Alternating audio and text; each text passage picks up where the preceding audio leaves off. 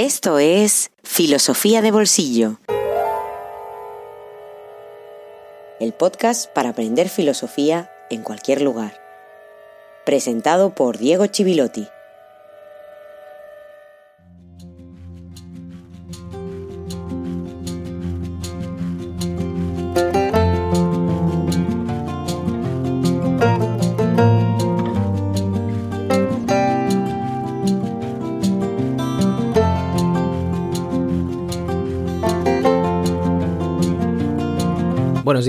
Buenas tardes o buenas noches y feliz jueves filosófico número 48.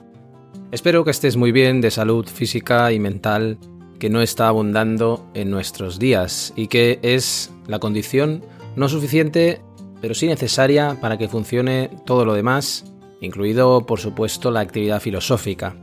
Esta semana un episodio dedicado a Héctor.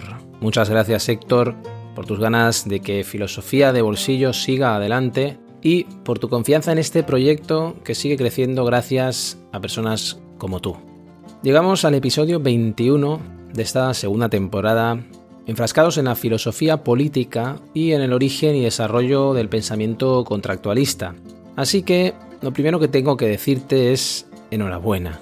Enhorabuena porque si estás escuchando este episodio, llevas 8 episodios acompañándonos en este viaje al corazón del pensamiento político moderno. Y eso requiere, ya te digo, unas dosis de paciencia, voluntad y entusiasmo grandes. Así que enhorabuena y muchas gracias por hacerlo a bordo de Filosofía de Bolsillo.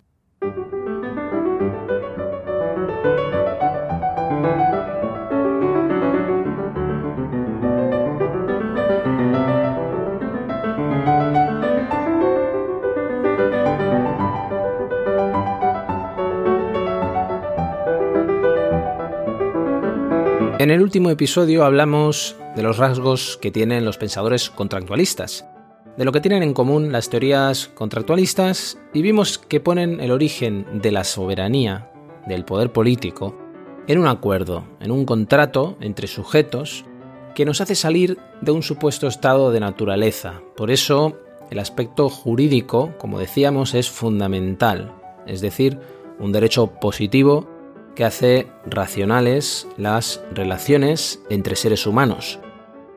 Ese fue el recibidor al entrar en la gran casa del contractualismo, pero al avanzar un poco ya nos encontramos con el primer pensador, Thomas Hobbes, el primero en formular una teoría del Estado moderno. Nos envolvió durante unos minutos su contexto histórico, el de la Inglaterra del siglo XVII, momento convulso de guerra civil y de grandes cambios políticos. Nos encontramos con un pesimista de la naturaleza humana y un autor muy preocupado por el orden, por la integridad estatal, además de un empirista que tenía su gran modelo teórico en la ciencia experimental, un moderno, en definitiva, que inaugura la filosofía política. Hobbes aplicaba a la política el método resolutivo compositivo, un método que tiene orígenes renacentistas, que se atribuye a Galileo, y que en líneas generales consiste en el análisis y la síntesis, es decir, en la separación, división de elementos que observamos en los fenómenos de la realidad, una realidad múltiple, confusa, y después en la contrastación de hipótesis para llegar a formular una ley científica que ha sido verificada. En el momento resolutivo, es decir, en el momento de análisis, lo que hace Hobbes es observar que los hombres están desvinculados de sus lazos sociales y que la naturaleza humana es cruel. En el momento compositivo, sintético, él se dedica a trazar una asociación gobernada bajo una autoridad que sea capaz de articular la sociedad humana. Dicho de otra manera, lo que hace Hobbes es aplicar un método riguroso que en el nacimiento de la filosofía política es fundamental para poder hablar de ciencia política. Vence la debilidad metodológica, la debilidad de los métodos anteriores y piensa la política y la filosofía social como una ciencia. Lo que vamos a hacer hoy es recorrer algunos rincones, algunos detalles, aspectos más específicos de su pensamiento político para entender en qué consiste para él ese pacto o contrato social.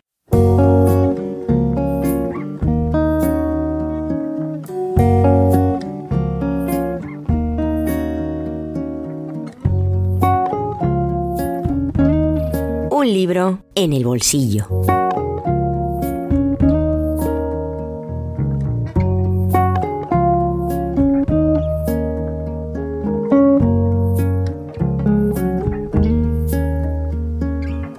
Edgar Morin es uno de los pensadores destacados del siglo pasado y uno de los más relevantes entre los pensadores vivos, en su caso a punto de cumplir los 100 años el próximo 8 de julio. Y el hombre sigue trabajando, sigue escribiendo y sigue pensando el contexto que le rodea. Entre sus principales aportaciones podríamos hablar de ofrecer una alternativa a las corrientes dominantes en el mundo académico, como lo ha hecho, también el proyecto de repensar la educación desde los años 90 hasta hoy, cuando sigue siendo uno de los referentes para pensar lo que la UNESCO ha llamado la Agenda 2030, y también el hecho de ofrecer grandes relatos sobre la situación actual de la humanidad. Pero por encima de todo, su gran aportación es la del llamado pensamiento complejo, que para resumirlo en pocas palabras y sin complicarse demasiado, asume filosóficamente la introducción de la incertidumbre y el azar a partir de la crisis de la física a principios del 20, de tal modo que podamos pensar las implicaciones que esto tiene en nuestra propia noción de conocimiento, es decir, la erupción de la física moderna y el desafío que tiene todo esto para la epistemología, la teoría del conocimiento. Toda su experiencia la pone al servicio de un último esfuerzo para publicar Cambiemos de vía, lecciones de la pandemia, traducido en Paidós con la colaboración de su mujer, la socióloga Saba Abu Salam, y que salió a la luz el pasado mes de noviembre. La pandemia como coyuntura histórica actual es, como dice Mogan, algo que le sorprende, pero al mismo tiempo algo que confirma sus ideas, que han girado en torno a las grandes crisis sociopolíticas y a la propia noción de incertidumbre que la epidemia ha puesto en primer plano en todas sus formas y dimensiones. También ha puesto de manifiesto una crisis de la inteligencia que Mogan diagnostica, recurriendo al pensamiento complejo, que puede hacer frente a las carencias del conocimiento y el pensamiento durante esta crisis incapaz de entender las complejidades, obcecado en compartimentar los saberes, lo sanitario, lo económico, lo ecológico, lo nacional y lo mundial. Las primeras páginas del libro, breve y escrito en un estilo directo y sencillo, se dedican a trazar una síntesis de la trayectoria histórica que nos ha conducido hasta aquí, narrada en primera persona, porque Mogan vivió todo lo que describe. Mogan comienza con la gripe española, porque él fue víctima indirecta de ella. Su madre, que tenía una lesión cardíaca causada por esa epidemia, tenía prohibido tener hijos. De hecho, hubo un primer aborto clandestino, pero el segundo intento no funcionó y nació el pequeño Edgar. El ginecólogo salvó a los dos, pero cuando Mogan tenía nueve años, su madre murió a causa de esa lesión cardíaca. Como dice él mismo, 99 años más tarde es el coronavirus, descendiente indirecto de la gripe española, el que ha venido a proponerme un encuentro que se frustró el día en que nací. Tras esa epidemia, Nogant sigue adelante atravesando acontecimientos vividos y pensados a la vez, en pocas líneas y a vista de pájaro. La crisis del 29 y la depresión, el ascenso del nazismo, la Segunda Guerra Mundial, la crisis del comunismo, mayo del 68, la crisis ecológica, y así podríamos continuar. Tras esa introducción, el ensayo se divide en tres grandes capítulos. El primero se titula Las 15 lecciones del coronavirus, 15 lecciones breves pero contundentes sobre distintos ámbitos. El segundo, los desafíos del post-coronavirus, nos habla de 8 desafíos y un peligro. El peligro es una gran regresión intelectual y política. Y por último, el tercer capítulo es la parte propositiva, la parte donde Mogan propone titulada Cambiar de vía, donde él formula propuestas concretas como una transformación de una democracia parlamentaria a formas de democracia participativa y donde hace un llamamiento a tomar partido y aceptar la apuesta de transformar el mundo. Da que pensar, francamente, que alguien que ha vivido y pensado todo eso durante tantos años aún tenga una palabra para la construcción del futuro, que a mí, siendo mucho más joven y sin haber vivido nada de eso, me cuesta todavía pronunciar. Y no hablo de algo tan etéreo e irracional como la esperanza, sino de la posibilidad de extraer lecciones de lo que nos sucede. Todo nace, dice Mogan, de la resistencia contra las dos barbaries que identifica, la vieja barbarie del odio y la xenofobia y la nueva barbarie del cálculo y el beneficio que somete al resto de valores humanos.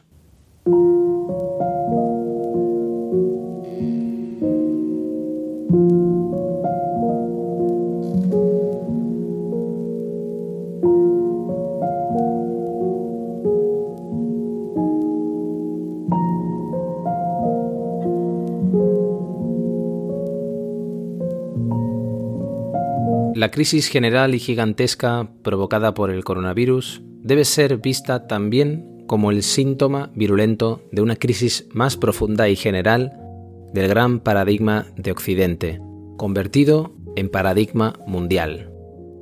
El paradigma de la modernidad nacido en el siglo XVI europeo. Recordemos que la noción de paradigma significa principio de organización del pensamiento, de la acción y de la sociedad en una palabra, de todos los campos de lo que es humano. Creo que en mayo del 68 la degradación de nuestra biosfera, la crisis de civilización y las antinomias de la globalización son crisis del gran paradigma mundial de la modernidad. Pienso también que un nuevo paradigma se gesta necesariamente en el dolor y el caos, sin que por ello podamos estar seguros de que sea capaz de emerger y de imponerse. Un cambio de paradigma es un proceso largo, difícil y caótico, que topa con enormes resistencias de las estructuras establecidas y de las mentalidades. Se efectúa mediante un largo trabajo histórico a la vez inconsciente, subconsciente y consciente. La conciencia puede contribuir al avance del trabajo subconsciente e inconsciente. Es lo que creemos y en ello queremos participar. Nunca habíamos estado tan encerrados físicamente como durante el confinamiento y nunca tan abiertos al destino terrestre. Estamos condenados a reflexionar sobre nuestras vidas, sobre nuestra relación con el mundo y sobre el mundo mismo. El post-coronavirus es tan inquietante como la propia crisis. Podría ser tan apocalíptico como esperanzador. Muchos comparten la idea de que el mundo de mañana ya no será el mundo de ayer. Pero, ¿qué mundo será? La crisis sanitaria, económica, política y social provocará la disolución de nuestras sociedades. ¿Sabremos sacar las lecciones de esa pandemia que ha revelado un destino compartido por todos los seres humanos, ligado al destino bioecológico del planeta? Hemos entrado en la era de las incertidumbres. El futuro imprevisible se está gestando hoy. Ojalá se traduzca en una regeneración de la política, una protección del planeta y una humanización de la sociedad. Es hora de cambiar de vía. Edgar Mogan Cambiemos de vía. Lecciones de la pandemia. Editorial Paidós.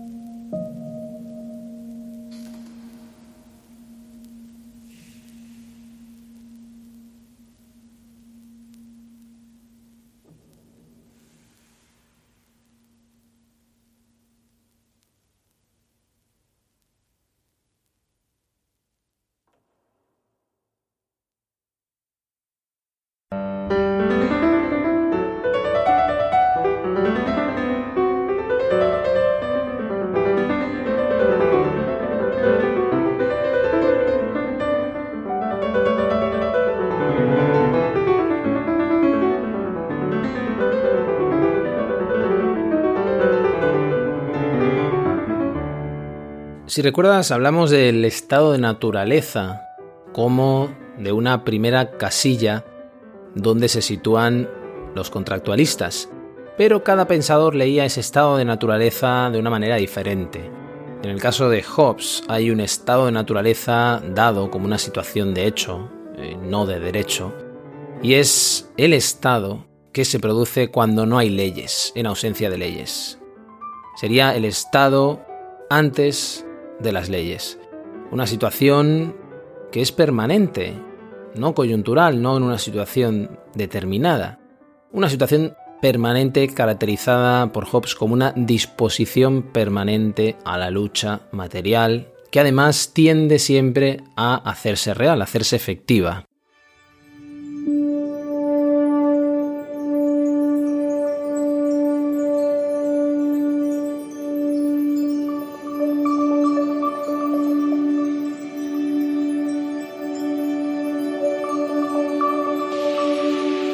Así pues, encontramos tres causas principales de enfrentamiento en la naturaleza del hombre. Primero, competición. Segundo, inseguridad. Tercero, gloria. El primero hace que los hombres invadan por ganancia, el segundo por seguridad y el tercero por reputación. Los primeros usan de la violencia para hacerse dueños de las personas, esposas, hijos y ganado de otros hombres los segundos para defenderlos, los terceros por pequeñeces, como una palabra, una sonrisa, una opinión distinta y cualquier otro signo de subvaloración, ya sea directamente de su persona o por reflejo en su prole, sus amigos, su nación, su profesión o su nombre. Es por ello manifiesto que durante el tiempo en que los hombres viven sin un poder común que les obligue a todos al respeto, están en aquella condición que se llama guerra, y una guerra como de todo hombre contra todo hombre, pues la guerra no consiste solo en batallas o en el acto de luchar, sino en un espacio de tiempo donde la voluntad de disputar en batalla es suficientemente conocida. Thomas Hobbes, Leviatán.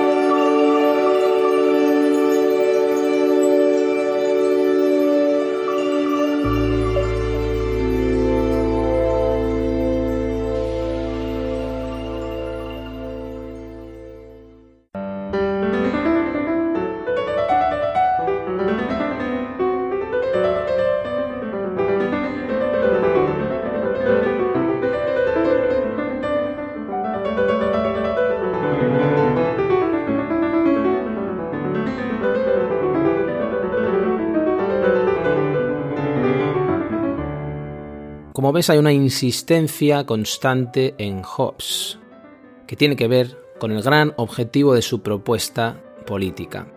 El principal objetivo de Hobbes es asegurar la disciplina social. Es una política, como se ha dicho muchas veces, que enseña más a obedecer que a mandar, como sí enseñaba y mucho Maquiavelo, que es principalmente una teoría que enseña a gobernar, da consejos al príncipe. Y con eso pensamiento de Hobbes fundamenta la paz, pone los cimientos de la paz y la seguridad en la obediencia política. Por eso, el soberano es la persona cuyos actos considera como propios la multitud, una gran multitud, por los pactos que han firmado, con el fin de que esa persona, que es el soberano, pueda usar la fuerza y los medios de todos, según lo considere conveniente, para la paz y la defensa común. ¿Qué sucede entonces con el pacto los individuos no pueden romper el pacto, no lo pueden romper ni entre ellos, simplemente porque quieran romperlo, porque justamente el soberano se encarga de hacer cumplir el pacto, se encarga de asegurar que este pacto no se rompe. Mientras haya un soberano, eso es lo que piensa Hobbes, con la suficiente fuerza para serlo, el resto no tiene nada que hacer, porque han cedido toda la libertad al soberano, Ahora cambiemos en esta frase la libertad por poder y será igual. El resto no tiene nada que hacer porque han cedido todo el poder al soberano.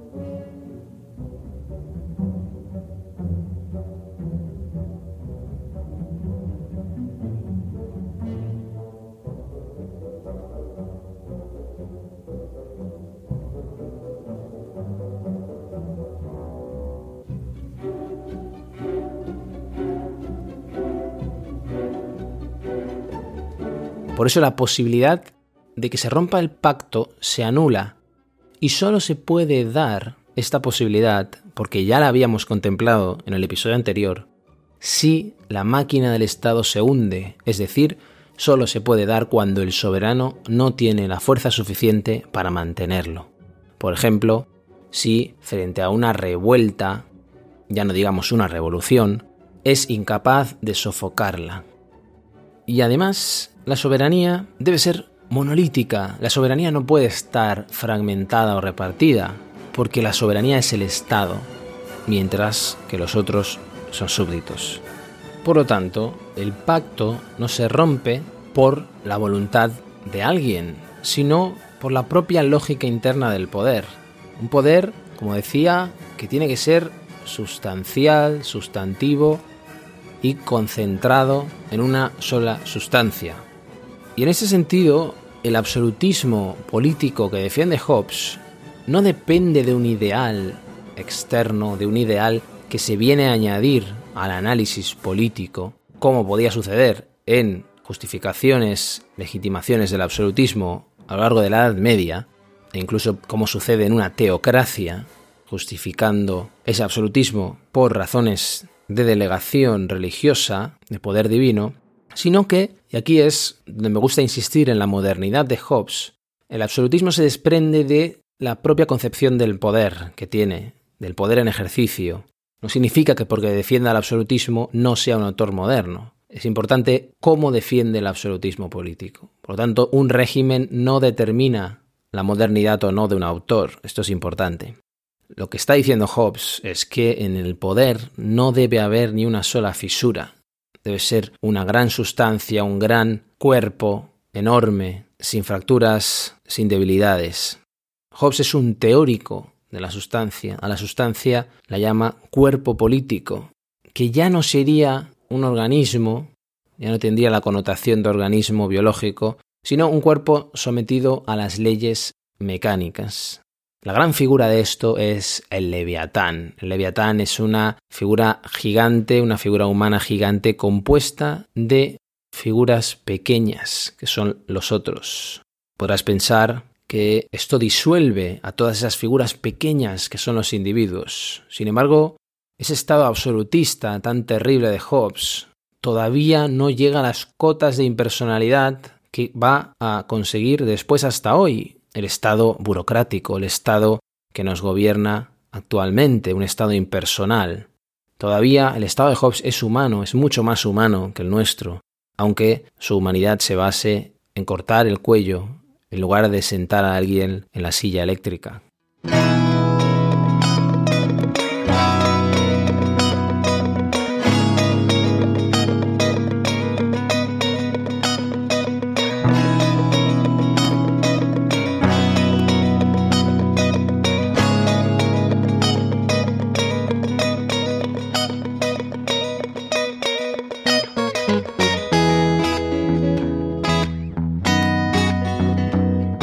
Filosofía de Bolsillo existe gracias a ti.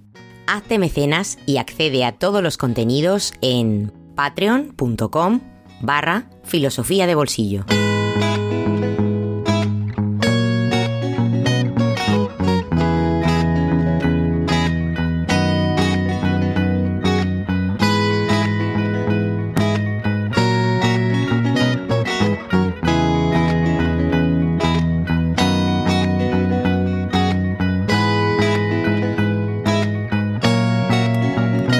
Termina este episodio 48 con la compañía de Hobbes, que nos lleva a pensar y repensar el Estado desde su nacimiento hasta hoy, con muchas herramientas y enfoques que siguen plenamente vigentes. Seguiremos avanzando, aunque nos queden algunos detalles que contar de Hobbes, en el apasionante mundo del contractualismo, en ese viaje político hacia nosotros mismos, como lo bautizaba hace unos episodios.